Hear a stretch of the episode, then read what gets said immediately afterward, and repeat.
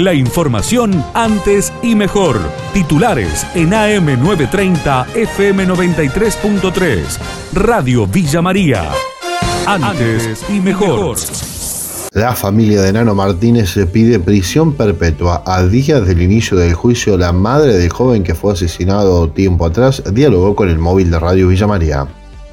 Traducido en Villanueva, eh, porque no podía, era imposible estar, en cierto, seguir estando en Villa María, teniendo enfrente la familia de uno de los asesinos, Munardi, sé que tienen mucho dinero, sé que apuestan todo, como este señor que de moral y, y como humanidad no tiene nada, el doctor Silvano, más allá de que sea un profesional, no tiene humanidad ni moral, porque yo quisiera que él se ponga en mi lugar, porque él tiene hijos, y que no apoye porque está recibiendo sangre manchada con sangre, plata manchada con sangre. Yo quiero justicia verdadera, yo quiero la perpetua, no quiero que salgan porque lo mío es perpetuo. No hay condena mayor que la mía. Yo no elegí estar hoy acá, yo estoy hoy acá y no lo elegí. Yo soy una víctima y toda mi familia, porque todo me quitaron, hasta mi papá se me fue al mes también cuando se enteró las cosas y ya estaba grande.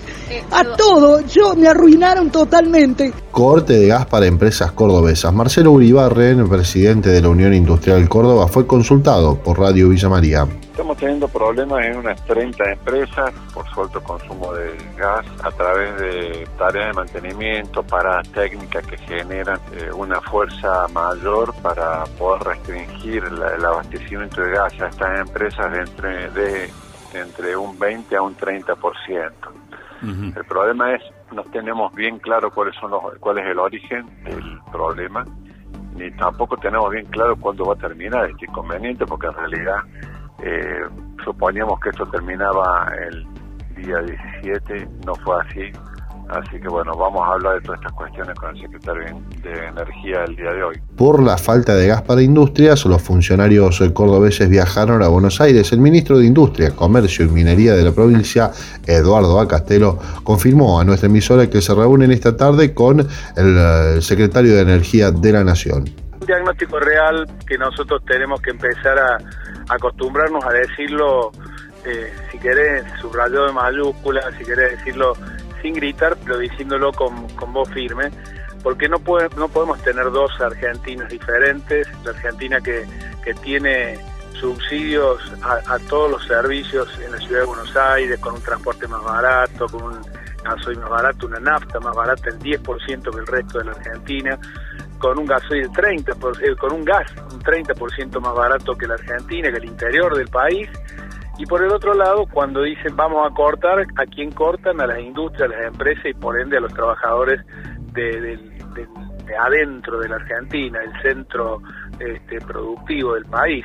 Entonces, bueno, lo que queremos además es saber por qué no se tomaron las medidas que, que siempre se toman con previsión en noviembre cuando se realizan los acuerdos con, con Bolivia y a partir de esos acuerdos nos damos de todos los argentinos la previsibilidad suficiente de saber que no nos va a faltar gas en el invierno, Martín, y esto es lo que no pasó. El gobierno nacional anunció un bono y confirmó un nuevo impuesto. El economista Jorge Ingalamo dialogó con nuestra emisora.